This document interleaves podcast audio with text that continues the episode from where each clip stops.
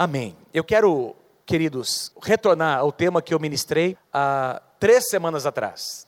Eu comecei esse tema, Ame a Sua Presença, e depois nós tivemos aqui o pastor Vitor ministrando, Vitor Vieira ministrando, há dois domingos atrás. No domingo passado, o pastor Jimmy, na conferência Salvemos a Família, ministrou um outro enfoque, e eu quero retornar nesse tema sobre a presença de Deus. Eu quero, então, apenas lembrar alguns pontos importantes que a gente que eu tratei com vocês, que eu comuniquei aqui, que eu compartilhei com vocês sobre a presença de Deus. Quero mais uma vez fazer uma pergunta para você. Você sente a presença de Deus neste lugar? A gente não pode tocar, a gente não pode ver, mas a gente pode sentir, não é verdade? É, não se trata apenas de algo que a gente experimenta quando vem num culto como esse. É muito bom estar na casa do Senhor, é muito bom a gente se reunir uma vez por semana, pelo menos aqui na grande congregação e, lá nas nossas células. É tremendo a gente estar juntos. E quando a gente se reúne, a gente de fato sente, a gente percebe uma presença de Deus especial. Mas nós podemos experimentar, e nós temos o privilégio de experimentar essa presença todos os dias. Quando a gente vai dormir, quando a gente levanta, durante a madrugada, dirigindo nosso carro, indo para o trabalho, quem pode dizer amém para mim? Seja onde for que eu e você estejamos, nós podemos desfrutar dessa presença. Como eu disse, a gente não pode tocá-la, nós não podemos ver com os nossos olhos, mas às vezes é quase palpável a presença de Deus. Às vezes é quase é algo assim que você quase pode tocar, de tão perceptível que ela se faz, que ela se manifesta. Eu conversei com vocês, compartilhei sobre o tema a tenda do encontro. Eu compartilhei com vocês uma passagem em que nós encontramos, nós temos lá no, no, Antigo Testamento, a inauguração do tabernáculo de Moisés, e nesse tabernáculo havia um compartimento especial chamado o Santo dos Santos. Nesse lugar, onde estava a arca da aliança, a palavra de Deus diz que a glória de Deus desceu naquele lugar, e a glória de Deus veio em forma de uma nuvem, se manifestou ali e que Deus conversava com Moisés a partir dessa inauguração. Deus conversava com Moisés. Deus disse, aliás, antes, olha, no meio das asas dos querubins, eu vou conversar com você, eu vou ter comunhão com você. E de fato, foi isso o que aconteceu. A presença de Deus desceu naquele dia em forma de uma nuvem. Diga assim comigo, uma nuvem. A gente vai observar a presença dessa mesma nuvem em muitos momentos, em muitos lugares da Bíblia. A nuvem vindo, por exemplo, lá no Monte da Transfiguração, diz que estavam lá Jesus e os seus três mais próximos, Pedro, Tiago e João. E de repente uma nuvem tomou conta daquela montanha. Moisés e Elias se apresentaram e uma nuvem estava envolvendo. A Bíblia diz que um dia Jesus virá para se encontrar com a sua igreja, para estabelecer o seu reino aqui na terra. E ele virá, descerá no meio das nuvens, com grande poder e glória. Então a gente vai observar que a nuvem é um elemento, é uma figura da glória, da presença de Deus, que a gente vai encontrar em muitos lugares, no Antigo Testamento e também no Novo Testamento. Essa nuvem permaneceu ali naquele lugar, não apenas sobre o tabernáculo, mas a partir desse dia começou a governar todas as ações de Israel, porque vocês vão se lembrar que eram centenas de milhares de pessoas. A Bíblia diz que eles saíram do Egito, eram 600 mil homens, fora as mulheres e as crianças. Nós estamos falando em cerca de um milhão e meio, dois milhões de pessoas, talvez. Eles habitavam em tendas. E a Bíblia, a palavra de Deus diz que quando Deus queria que o povo caminhasse, essa nuvem começava, ela se levantava do tabernáculo e ela começava a caminhar, ela começava a dar direção, ela definia o compasso, ela definia quantos dias, quanto tempo o povo de Israel deveria estar acampado e definia também as suas peregrinações. A nuvem passou a governar o seu povo. Quantos de vocês desejam que a nuvem de Deus, a glória de Deus, governe a sua vida? É o que nós mais desejamos. Lá em Êxodo capítulo 29, nós lemos essa passagem. Eu também compartilhei com vocês quando Deus disse: Eu habitarei no meio dos filhos de Israel, e eu serei o seu Deus, e eles saberão que eu sou o Senhor, o seu Deus, que os tirou da terra do Egito para habitar no meio deles. Diga assim comigo: habitar no meio deles. Diga assim: habitar no nosso meio. Repete comigo: Deus deseja habitar na minha casa. Amém? No nosso meio. Deus quer habitar. Para habitar no meio deles, Deus disse: Eu sou o Senhor, seu Deus. A palavra habitar, ela significa no sentido original, na língua em que foi escrita no hebraico, significa montar alojamento, residir, fazer morada. Deus está dizendo: Eu vou morar no meio do meu povo, eu vou repousar permanentemente, eu vou descansar no meio do meu povo. É a mesma raiz da palavra Shekinah. A palavra hebraica que define a palavra habitar é a mesma raiz da palavra Shekinah, de onde nós temos essa presença, essa presença esplendorosa de Deus, é o que significa Shekinah, da glória de Deus que veio para fazer morada no meio do seu povo. Nessa manhã, a Shekinah de Deus está presente neste lugar. Eu vou dizer de novo, nessa manhã, a Shekinah de Deus está presente neste lugar. A glória de Deus está presente neste lugar.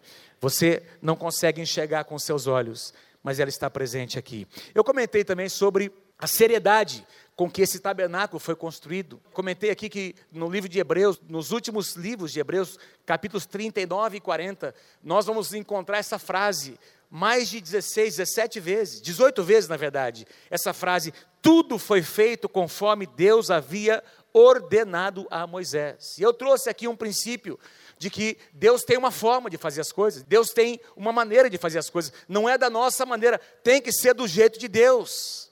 Uma casa onde a glória de Deus irá descer para ficar, para habitar, não pode ser edificada de qualquer forma. Uma família que se torna uma família abençoada, uma referência na sociedade, não é uma família que é edificada de qualquer maneira. É uma família edificada sobre os princípios da palavra do Senhor. Um homem que se torna um exemplo como empresário, como empregado, como funcionário, é um homem que vive de acordo com a palavra de Deus. Eu não estou dizendo que esse homem é perfeito, mas ele está, ele tem na palavra a sua bússola, a sua orientação, a sua direção, a sua base de vida. Deus tem um jeito, querido. Deus tem uma forma. A igreja do Senhor não pode ser edificada de qualquer maneira. A glória de Deus não vem habitar, não vem morar em qualquer lugar. E às vezes a glória de Deus desce, mas ela não permanece, por quê? Porque este lugar não permanece com a atitude correta, as pessoas deste lugar não permanecem. Quantos lugares? Em quantos lugares você pode encontrar tudo feito religiosamente, perfeitamente, perfeito, mas sem a presença de Deus? Sem a presença de Deus. Podemos ser pessoas religiosas que cumprem rituais sem a presença, ou podemos desfrutar da presença do Senhor. Hoje a pastora Mônica trouxe aqui uma palavra profética, dizendo mais ou menos isso aqui, que Deus estava vindo com seu fogo sobre o altar, estava nos fazendo uma pergunta: estava nos fazendo uma pergunta: onde é que está a sua oferta? Que tipo de oferta de amor você vai trazer na minha presença? Amados, sempre existe um preço. É claro que o preço maior Jesus já pagou na cruz do Calvário, mas se nós queremos ter a presença, se nós queremos ver o fogo de Deus descer neste lugar, nós temos que oferecer algo ao Senhor. O que você tem para oferecer ao Senhor nessa manhã? Eu tenho muita expectativa de que no final dessa palavra você saia daqui nessa manhã desejando pagar o preço de se tornar um amigo de Deus, uma amiga de Deus, desejando pagar um preço de ter a presença de Deus morando na sua casa. Amém? Vamos então continuar. Eu quero falar um pouco mais sobre essa presença de Deus, essa presença que estava habitando lá com eles, nos dias de Moisés, naqueles 40 anos de peregrinação. Eu, eu ouso dizer a vocês que talvez foi o tempo em que a presença de Deus no Antigo Testamento se manifestou com maior intensidade, maior esplendor, porque era algo visível, as pessoas enxergavam aquela nuvem. De noite, essa nuvem se transformava numa coluna de fogo para aquecer o povo ali no deserto, uma coluna de fogo. Imagina essas pessoas contemplando, meus queridos, essa glória de Deus, essa presença de Deus todos os dias durante 40 anos. E foi um período de grandes manifestações, muitos milagres de Deus. Mas eu quero voltar com você nessa manhã, lá no início de todas as coisas. Porque essa glória que se manifestou nos dias de Moisés, nós não podemos dissociar essa glória da presença de Deus. Aliás, a glória de Deus é uma das manifestações da sua presença. A presença de Deus se manifesta de muitas formas, por meio da sua justiça, da sua santidade, da sua glória, do seu poder, dos seus atributos. E nós vamos encontrar lá no início de todas as coisas essa presença de Deus habitando com o homem, mas eu quero ler com você uma passagem que nós vamos encontrar no livro de Gênesis, capítulo 3, que descreve o que aconteceu logo após o pecado do homem, logo após a desobediência do homem. Veja que versículo forte, versículos 23 e 24 de Gênesis, capítulo 3. Olha o que diz lá: Por isso, o Senhor Deus mandou embora do jardim do Éden. Por isso, o Senhor Deus o mandou, está falando sobre Adão, o Senhor Deus o mandou embora do jardim do Éden. Depois de expulsar o homem, colocou a leste do jardim do Éden querubins e uma espada flamejante que se movia guardando o caminho para a árvore da vida. Feche os teus olhos comigo nessa manhã. Pai, eu quero, quero te pedir, Senhor, que nessa manhã tu abras o nosso entendimento, Senhor. Que tu unjas os nossos ouvidos, para que nós possamos entender, Senhor, a simplicidade da tua palavra e compreender o teu chamado para nós hoje, Senhor, de retornar à tua presença. Que nós possamos entender, Senhor, que existe um caminho que não é o nosso, é o teu caminho. E que nós possamos experimentar como igreja, como líderes, como pastores, como nós nunca experimentamos, Senhor, a tua presença neste ano, a tua glória neste ano, Senhor, descendo sobre as nossas casas e afetando tudo o que nós fazemos, Pai. Abre o nosso coração nessa manhã, o que eu te peço em nome de Jesus. Ajuda-me a compartilhar o que tu tens colocado no meu coração, Pai.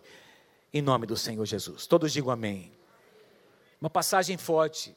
E quando a gente lê, às vezes, uma passagem, um versículo, sem ter um entendimento do contexto e de como Deus é no seu caráter, a gente às vezes acha que o remédio é amargo demais, que Deus está sendo duro demais. Afinal de contas, que Deus que é esse? Que expulsa alguém da sua presença, que coloca alguém para fora do jardim, que manda embora e põe um anjo, um querubim com uma espada, impedindo que esse homem retorne pelo caminho. Pode parecer algo assim pesado demais. Onde é que está a misericórdia de Deus?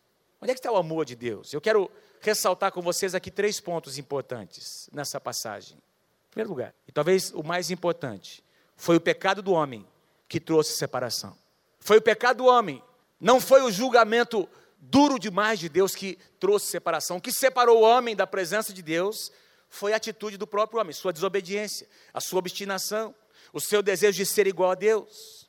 E eu vou mostrar para vocês que em tudo isso que estava acontecendo, já tinha um cuidado. Isso aqui já era expressão do amor de Deus. Por que, que Deus coloca o homem para fora do jardim? parece ser tão assim firme, tão duro, tão rígido no seu remédio, talvez um remédio amargo demais, porque Deus estava mostrando ao homem que o homem não poderia retornar do seu próprio jeito. Deus estava mostrando que ele mesmo traria uma solução para aquele problema. Eu quero dizer uma coisa, já tenho falado muitas vezes, Deus fez o homem à sua imagem e semelhança, Deus tinha um desejo, um propósito, e esse propósito, de alguma forma, ele foi frustrado na queda do homem, mas eu quero lembrar você que Deus já tinha um plano. Diga assim comigo: meu Deus nunca pode ser pego de surpresa. Amém? Diga assim: Ele conhece todas as coisas. Ao criar o homem, ele já sabia que o homem iria pecar, e antes da fundação do mundo, ele já tinha uma provisão. Amém? Ele já tinha uma provisão. Mas o homem tenta resolver do seu jeito. Aliás, se você for ler um pouquinho antes dos versículos que nós lemos aqui em Gênesis capítulo 3, que nós acabamos de ler, você vai observar que logo após o pecado, o homem faz para si folhas, ele pega lá de uma árvore algumas folhas de figueira, ele dá uma preparada nessas folhas e ele tenta encobrir a sua nudez. Isso representa o jeito do homem de resolver as coisas, a solução humana, a justiça do próprio homem, que não leva a lugar nenhum. Deus não poderia permitir e ficou bem claro nessa passagem, para que o homem não pudesse participar da árvore da vida naquela condição. O homem estava em pecado. E, homem, e Deus disse: você não pode agora eh, comer do fruto da árvore da vida nessa maneira, dessa forma. Eu quero mostrar a vocês, depois de Gênesis, dessa passagem em Gênesis capítulo 3, quando fala sobre a árvore da vida, nunca mais você, durante toda a Bíblia, Antigo Testamento e Novo Testamento, você não encontra mais nenhuma referência sobre a árvore da vida, a não ser em Apocalipse, no capítulo 2. E eu quero ir com você para lá em Apocalipse capítulo 2. Isso nos leva ao segundo ponto importante. Deus já havia provido um caminho. Deus havia preparado um caminho de retorno. Deus havia já estabelecido um caminho de restauração, de redenção para este homem. Nós lemos em Apocalipse capítulo 2, versículo 7, aquele que tem ouvidos, ouça o que o Espírito diz às igrejas. Ao vencedor darei o direito de comer a árvore da vida que está no paraíso de Deus. Diga assim: a árvore da vida é para os vencedores. Amém? Quantos vencedores nós temos aqui? Levanta a mão. E vencedoras. Amém? A árvore da vida é para os vencedores. E nesse momento aqui, lá em Gênesis, Adão era um perdedor. Adão havia desobedecido. Adão não havia protegido a sua esposa, e mesmo desobedecendo, não buscou a ajuda de Deus. Você não vê em lugar nenhum Adão pedindo perdão para Deus. Ele não reconhece, ele começa a culpar a sua esposa, e a esposa culpa a serpente. E se a serpente pudesse falar, ela teria culpado o próprio Deus. Aliás, Adão culpou Deus, foi a mulher que tu me deste. Mas como mudou, né? Do capítulo 2, tinha gratidão no coração de Adão. No capítulo 3, ele está jogando a culpa no próprio Deus. Não tem arrependimento. Ele faz aquelas folhas, ele tenta resolver do seu jeito, ele se esconde da presença de Deus. Perdedor. A árvore da vida é, é para os vencedores.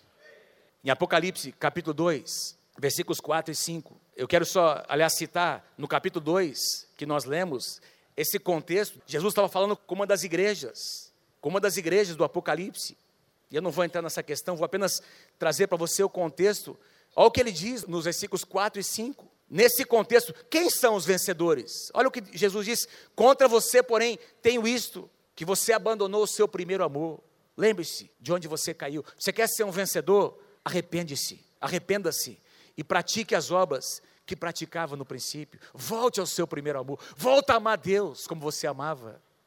Volta ao início de todas as coisas. Volta o seu coração para o Senhor. E aí, você será um vencedor e você terá direito à árvore da vida. Como seria essa volta? Como seria essa volta? Deus já havia provido um retorno, amém? Deus já havia provido. Apocalipse capítulo 22, versículo 14. Bem-aventurados aqueles que lavam as suas vestiduras. Deixa eu só ler com você o número 2 aqui. Deus já havia um caminho de retorno. Qual caminho era esse? Apocalipse 22, 14. Bem-aventurados aqueles que lavam as suas vestiduras no sangue do Cordeiro, para que eles assistam direito à árvore da vida e entrem na cidade pelas portas.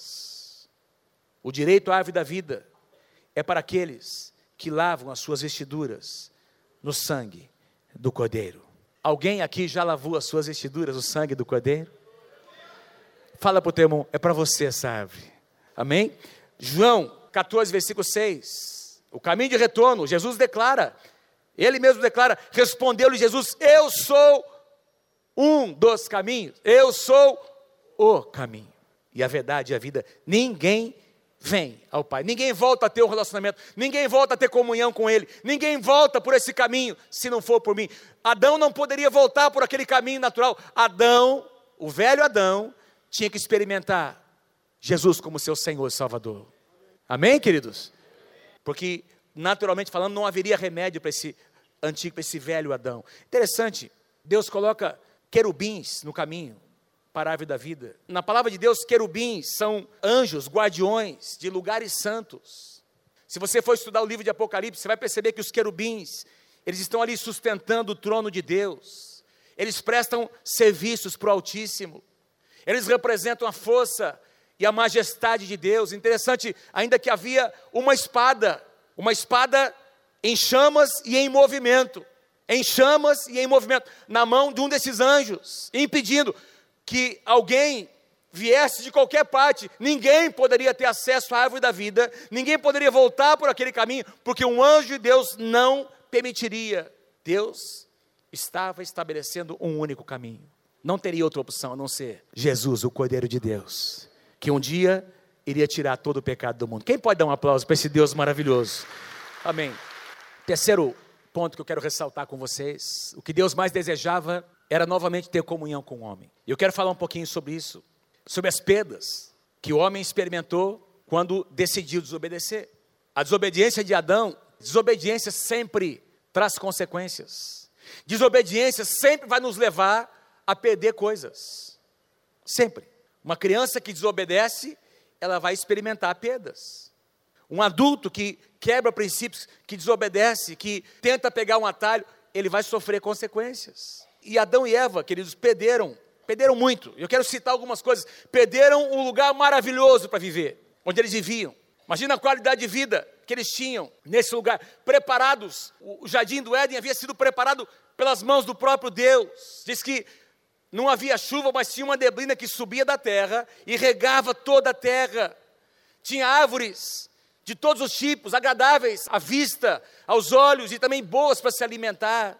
Eu fico imaginando os frutos dessas árvores. Diz que tinha um rio que saía do meio do jardim, se dividia em quatro braços, que regava toda aquela terra. Portanto, o jardim do Éden era um lugar muito amplo, muito grande, porque o desejo de Deus era que Adão e Eva se multiplicassem e que os seus filhos habitassem aquele lugar, a sua posteridade habitasse aquele lugar. O jardim do Éden era um lugar muito amplo e maravilhoso.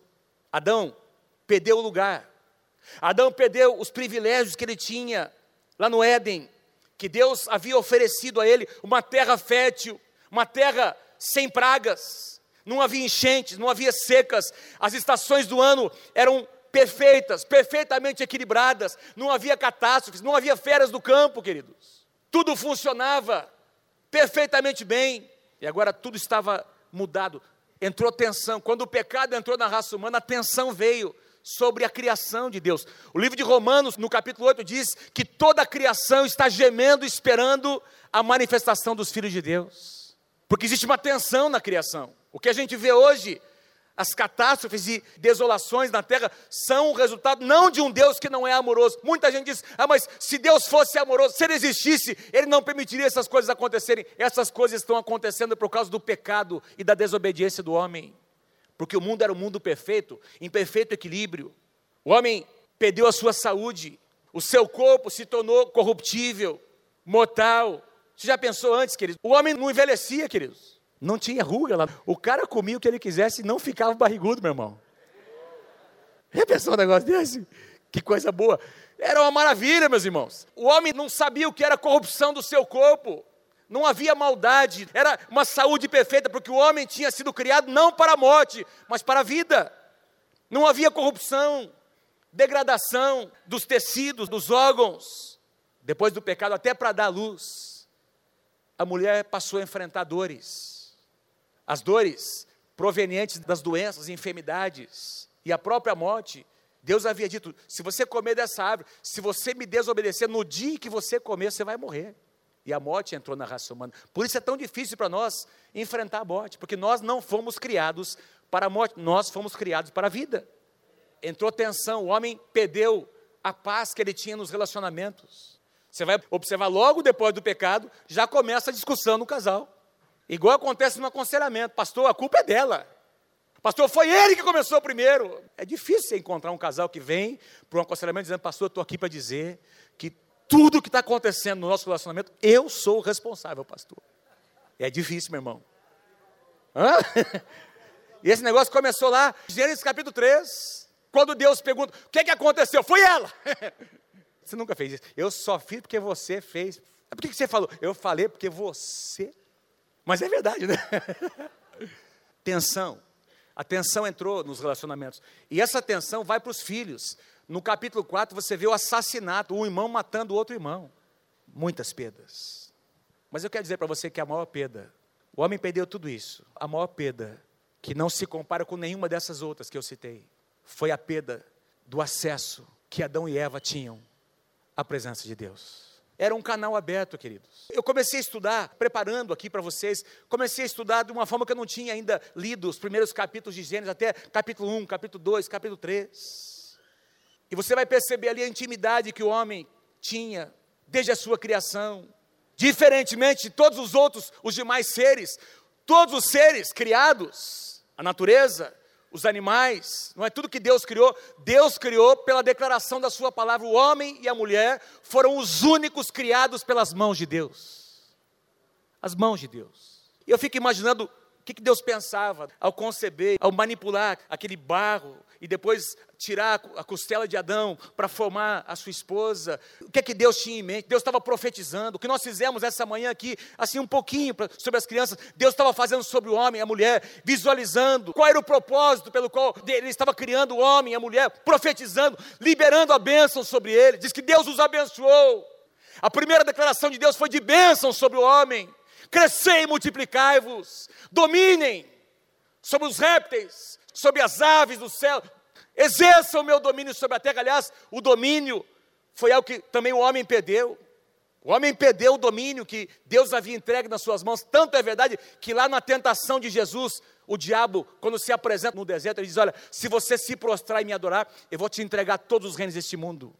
Isso nos leva a uma pergunta: mas Será que Deus tinha perdido a sua autoridade? Deus nunca perdeu a sua autoridade. Quando o diabo fala para Jesus: Se você se prostrar e me adorar, eu vou te entregar de volta, é porque Satanás estava oferecendo a Jesus o que Adão havia entregue a ele lá no jardim do Éden: o poder para governar, para exercer autoridade, para ser o representante de Deus. Dá para entender isso, queridos? O homem entregou nas mãos de Satanás, perdeu muito, mas o que ele mais perdeu, a coisa mais importante foi esse acesso, essa comunhão que eles tinham. Essa comunhão. Você vai perceber, por exemplo, tem alguns detalhes importantes no capítulo 2 de Gênesis. Se você quiser abrir a sua Bíblia, por favor, abra a sua Quem trouxe a sua Bíblia? Levanta aí. Quem trouxe a sua Bíblia? Levanta para mim. Isso. Abra comigo a sua Bíblia em Gênesis capítulo 2. Eu não coloquei aqui, quero apenas citar Gênesis capítulo 2. Você vai perceber Deus conversando com o homem. E aí, Deus interagindo com o homem. Deus dando ao homem essa capacidade de criar juntamente com ele. De desenvolver a sua criação. No capítulo 2, versículos 16 e 17, Deus começa a conversar: Olha, eu quero que você cultive a terra, Adão. Eu quero que você guarde esse jardim, proteja o jardim exerça a minha autoridade, haja comigo, seja o meu representante. Teve muito diálogo, querido, muita conversa. Deus ensinando o homem como semear, como colher, como guardar o jardim, porque já havia. Se Deus disse, eu quero que você guarde, é porque já havia uma ameaça. O que será que Deus não disse para Adão sobre Satanás, sobre o que aconteceria, os detalhes das consequências que viriam? Teve muita conversa, muito diálogo, queridos. O que mostra que eles tinham um relacionamento muito íntimo. No versículo 19, você encontra o homem, Deus dizendo: Olha, eu quero, Adão, que você dê nome aos animais. Nesse momento, Eva não tinha sido criada ainda, não tinha sido formada. E Deus, eu, eu quero que você dê os nomes aos animais. E Adão começa a dar os nomes. E eu vou aqui fazer uma sugestão, é uma aplicação minha, não é uma interpretação teológica, mas eu vou sugerir algo a você. Porque diz lá que os nomes que o homem deu, esse Deus assinou embaixo. Esses nomes, Deus assinou embaixo. Mas logo depois você encontra Deus criando a mulher. Você vai ler ali, ó, contudo não se achava, não se encontrava nenhuma auxiliadora para o homem. Por que será que diz que isso acontece? Porque Adão, na minha maneira de ver, ele está lá dando nome: elefante, elefante, cachorro, a cachorrinha, a cadelinha, o boi e a vaca. O que mais? O porco e a porca. Vai lá. O galho e a galinha. E começou a dar os nomes. E aí Adão começa a perceber que o macho e a fêmea, de vez em quando, eles conversavam também, né, entre si. eles tinham uma comunhão entre eles, perfeito. E aí Adão começa a dizer, mas peraí, macho, fêmea, macho, fêmea, macho, fêmea, macho, cadê a minha fêmea? Cadê a minha? E eu quero sugerir a vocês, pelo contexto, que Adão, pela intimidade que ele tinha com Deus, ele deve ter sugerido, Deus, cadê a minha? Onde é que está a minha mulher? Pelo amor de Deus, eu preciso, Deus. e aí Deus faz. Da costela de Adão, Deus cria. Deus forma Eva. E aí o homem responde. O homem declara no capítulo, versículo 23 de Gênesis 2, o homem conversa com Deus, agradecendo. Ah, essa realmente, ela nasceu de mim, é osso dos meus ossos. E o homem agradece. Então, existia uma comunhão, um contato, existia muita intimidade entre o homem e Deus. Eu quero mostrar isso a vocês esse fato no capítulo 3, no versículo 8. Logo depois do pecado, olha o que diz aqui, primeira parte do versículo 8, ouvindo, olha como eles tinham esse relacionamento de intimidade, ouvindo o homem e a sua mulher os passos do Senhor, na tradução NVI. O homem ouve os passos, Deus está se aproximando, os passos do Senhor que andava pelo jardim quando soprava a brisa do dia. Então Adão está ouvindo Deus se aproximar. Eu tive a curiosidade de colocar outras traduções, tradução atualizada. Quando ouviram a voz do Senhor que andava no jardim pela viração do dia, lá de tardezinha, no comecinho da noite, eles começam a ouvir a voz de Deus.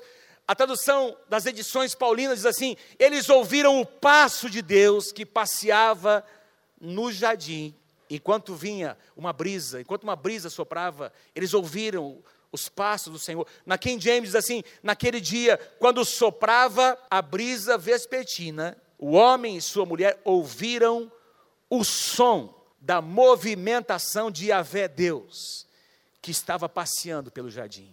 Como ele fazia todos os dias. E aqui eu quero sugerir também que provavelmente essa brisa que vinha era um sinal do Espírito de Deus que estava chegando naquele lugar. A palavra Espírito vem da palavra sopro. E toda vez que Adão e Eva sentiam aquele vento, aquela brisa, eles sabiam que Deus estava presente. Amém? Todos os dias, aquela brisa soprava e o homem vinha para ter comunhão, para conversar com Deus, para se achegar até Ele, para se abrir com Ele. E esse relacionamento era um, um relacionamento de caminharem juntos, de companheirismo, tinha diálogo, tinha intimidade, eles tomavam decisões juntos. Quantos aqui desejam que Deus tome decisões juntamente com você? Eles tomavam decisões juntos, decisões compartilhadas, havia um deleite mútuo. Amado, deixa eu dizer uma coisa para você: o homem se deleitava na presença de Deus, mas eu também quero dizer a você: Deus se deleitava em ter comunhão com o homem.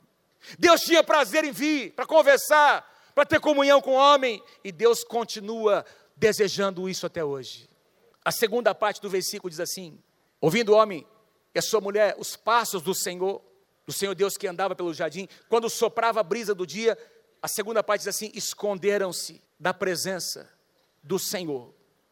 Esconderam-se da presença do Senhor. Repete comigo.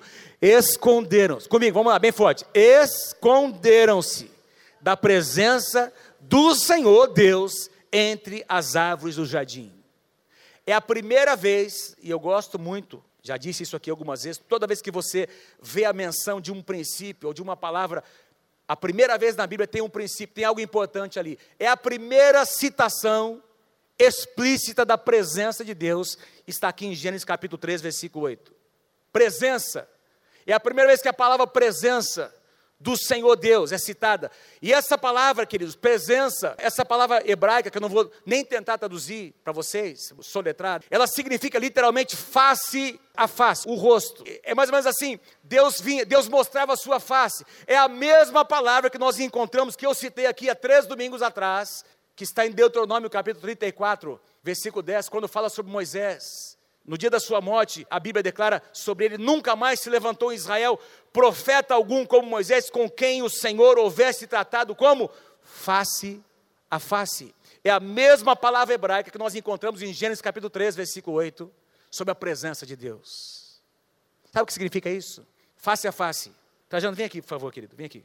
Deixa eu tentar ilustrar para vocês. Face a face é isso aqui. Face a face. Amém?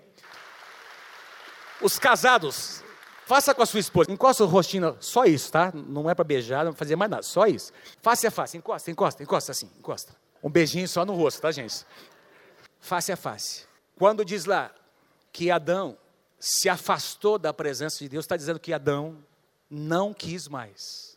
Que Adão resistiu à possibilidade de ter a face de Deus junto à sua face. Dá para entender? Não é forte isso? E é o que ele tinha antes. Toda vez que Deus vinha para conversar, toda vez que Deus vinha para ter comunhão com Adão, todos os dias, na viração do dia, quando a brisa soprava, era esse tipo de comunhão que ele tinha face a face.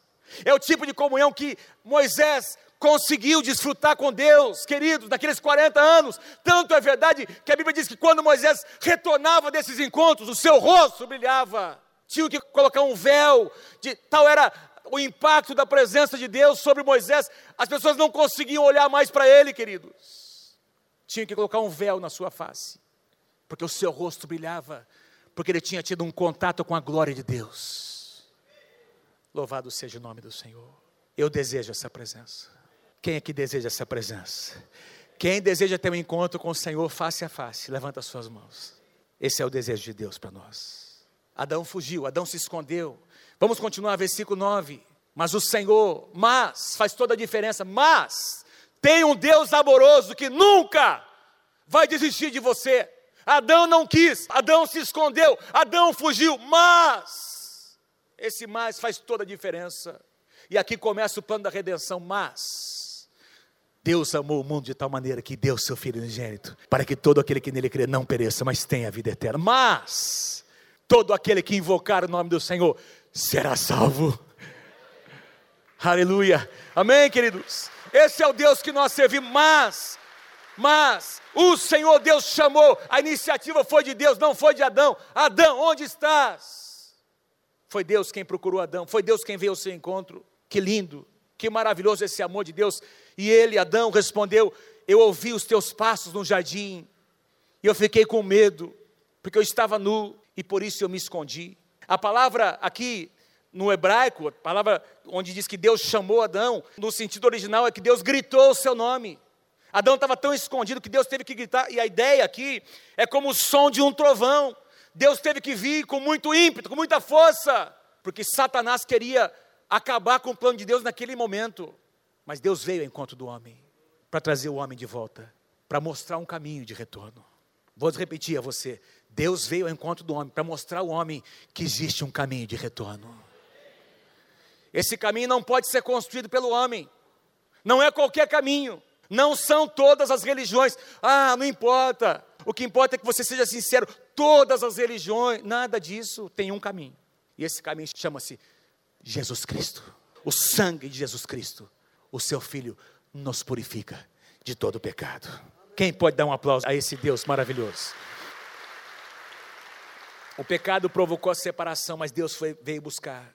E você vai perceber, Adão e Eva são colocados para fora do jardim. E durante todo o Antigo Testamento, você vai perceber as pessoas tentando voltar por esse caminho, tentando encontrar esse caminho. E na verdade, esse caminho é revelado na sua plenitude em Jesus Cristo, quando o Messias vem. Mas você vai encontrar homens como Abel, logo após um dos filhos de Adão e Eva, a Bíblia diz que ele oferece a Deus um sacrifício aceitável. Hebreus capítulo 11 traz Abel como um dos heróis da fé, diz que o seu sacrifício foi mais excelente. Ele ofereceu algo a Deus, que Deus se agradou, queridos. Por isso foi reconhecido como justo. Deus aprovou as suas ofertas.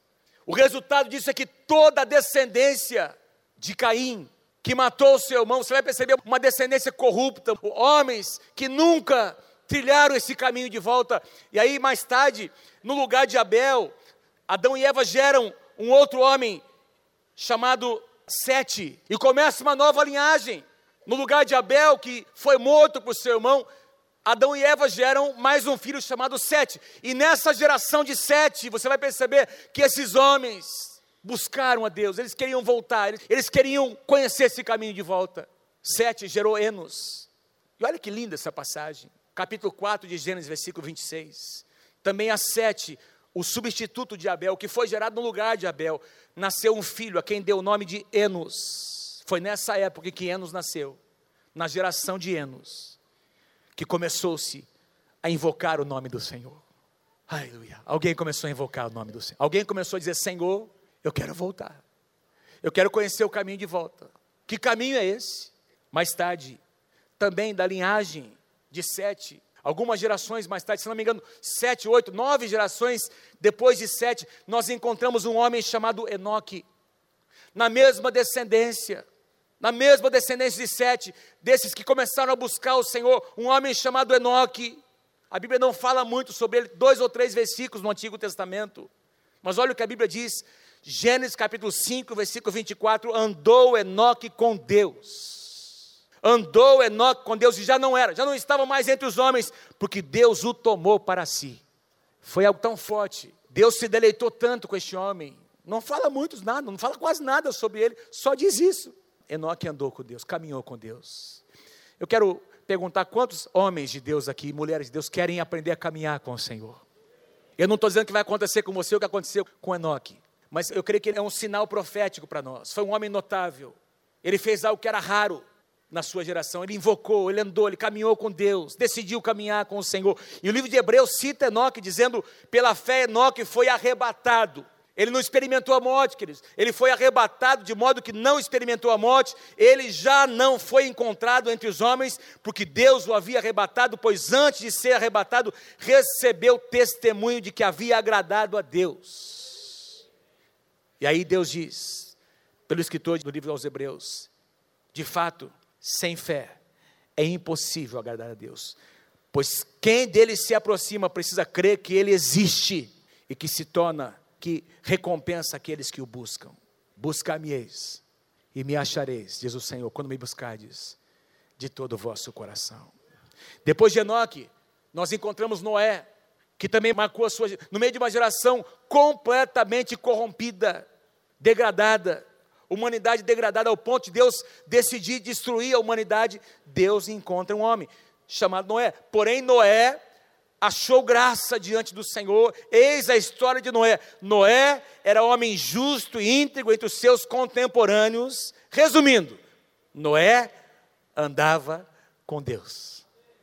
Ao contrário do que se poderia esperar de um homem que poderia estar, que deveria talvez estar fazendo o que todos estavam fazendo, ele estava indo contra a multidão, no caminho contrário, estava caminhando com Deus. Eu quero declarar em nome de Jesus sobre a tua vida, que este vai ser um ano que você vai aprender a caminhar com Deus. Eu quero profetizar sobre a tua vida, homem de Deus, mulher de Deus, que esse vai ser um ano em que você vai ter encontros com Deus, que Deus vai te colocar algumas situações de crise na tua vida para te aproximar dele, meu querido, para você e eu aprendermos a caminhar e a depender dele, e a depender que a solução não é nossa. Você está com um problema no seu casamento? Venha para a sala de oração, derrama o teu coração, começa a caminhar com Deus, e Deus vai restaurar a tua casa. Teu filho saiu de casa, desista de lutar com as suas forças naturais, entrega o teu filho, põe no altar de Deus, vem para a oração, começa a caminhar com Deus, e Deus vai trazer de volta aquele filho e aquela filha que saiu de casa. Quem recebe essa palavra, diga eu recebo em nome de Jesus. Seja qual for a situação financeira, eu não sei qual é a sua situação, caminha com Deus. E você vai experimentar milagres na sua vida. O último exemplo que eu quero citar Abraão, Abraão, chamado por Deus para sair da sua terra, para deixar o seu conforto. Abraão, vai para uma terra que eu vou te mostrar. Caminha comigo, Abraão. Anda na minha presença, Abraão. E Abraão decidiu caminhar com o Senhor. E aqui acontece no capítulo 12, o mesmo capítulo do chamado de Abraão. Ele sai da sua terra, vem para a terra de Canaã. E ao chegar ali, olha o que a Bíblia diz: construiu ali um altar dedicado ao Senhor e invocou o nome do Senhor. Invocou o nome do Senhor. Você vai encontrar Abraão depois dessa experiência edificando muitos altares. Deus quer despertar homens e mulheres nesse lugar, para que sejam homens e mulheres de altares. Deus está despertando as crianças dessa casa. Olha, eu tenho tido experiência de ver, e eu fico observando, ali na sala de oração, tem alguns irmãos que trazem seus filhos. É uma coisa impressionante o que está acontecendo. Tem criança ali abrindo a palavra, ajoelhando, louvando, cantando. O pai está num canto ali, a mãe e o filho está aqui lendo, lendo a palavra. Outro dia tinha uma criança ali, os pais vieram para se envolver em algum ministério na igreja e a criança ficou ali na sala de oração. Falei, cadê seus pais? Eles estão ali trabalhando, pastor. Mas você veio sozinha, vim aqui, eu gosto de ficar aqui. Eu gosto de ficar aqui, pastor. A palavra do Senhor diz: os vossos filhos e as vossas filhas profetizarão profetizarão. Nós precisamos expor os nossos filhos à presença de Deus. Os nossos filhos precisam nos ver construindo altares. Se Isaac caminhou com Deus, e depois Jacó, depois dele, e depois José, é porque as gerações que vieram depois viram os seus pais erguerem altares. Abraão não entendia, e você sabe que ele até tentou dar um jeitinho na promessa, se arrependeu, voltou. Homem de altares, homem de altares. Deus também deseja caminhar conosco. Abraão aprendeu a caminhar com Deus antes de receber a promessa. Deixa eu dizer uma coisa: quem aqui quer ser usado por Deus? Quem quer ser usado por Deus? Deus deseja andar com você antes de operar ou de usar a sua vida, antes de mover através de você. Eu escrevi algumas coisas, quero citar aqui para você. Quando ele encontra um Noé, ele pode enviar uma inundação, realizar os seus propósitos. Quando Deus encontra um Abraão, ele pode abençoar as famílias da terra. Quando Deus encontra um José, ele pode dar um sonho para um homem, para um faraó, um homem ímpio, revelar esse sonho que iria trazer provisão sobre toda a terra. Quando Deus encontra um Moisés, ele pode levantar o seu nome no meio de uma geração corrompida. Quando Deus encontra um Davi, ele pode manifestar a sua glória no meio da adoração. Quando Deus encontra um Elias, ele pode fazer cair o seu fogo do céu. Quando Deus encontra uma Esther, ele pode preservar uma nação inteira pela intercessão de uma mulher. Quando Deus encontra um Pedro, ele pode fazer um homem andar por sobre as águas. Quando Deus encontra um Paulo, ele pode alcançar as nações com o evangelho. Essa frase eu encontrei num livro que eu li recentemente, Os Segredos do Lugar Secreto de Bob Sorge, um livro tremendo. Nós temos aqui na nossa biblioteca. Ele diz o seguinte, ele escreveu lá: "Nós precisamos desenvolver uma história secreta com Deus antes de ele nos dar uma história pública perante as pessoas. Gostei demais dessa frase. Você pode ler comigo? Vamos lá comigo, bem forte. Nós precisamos.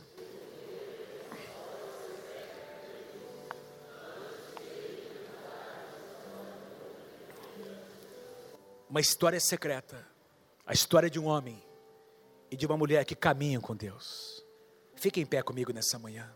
Olha, nós não temos muito tempo, mas se essa palavra foi para você, Se você está aqui nessa manhã e você diz, eu quero, eu quero conhecer esse caminho, não o meu caminho, não a minha solução, eu quero conhecer o caminho de retorno, eu quero ser esse homem, eu quero ser essa mulher, pastor, que vai caminhar com Deus nesse ano. Ah, eu quero conhecer essa dimensão de caminhar com Deus. Mas eu quero orar com você. Se você está lá em cima, quer receber essa oração, vem aqui, vem aqui rapidamente. Você está dizendo, eu quero ser esse homem, eu quero ser essa mulher de altares. Eu quero conhecer esse lugar. Eu quero ser conhecido por um homem que caminha com Deus, uma mulher que anda com Deus. Eu quero rever as minhas prioridades. Eu quero voltar ao meu primeiro amor.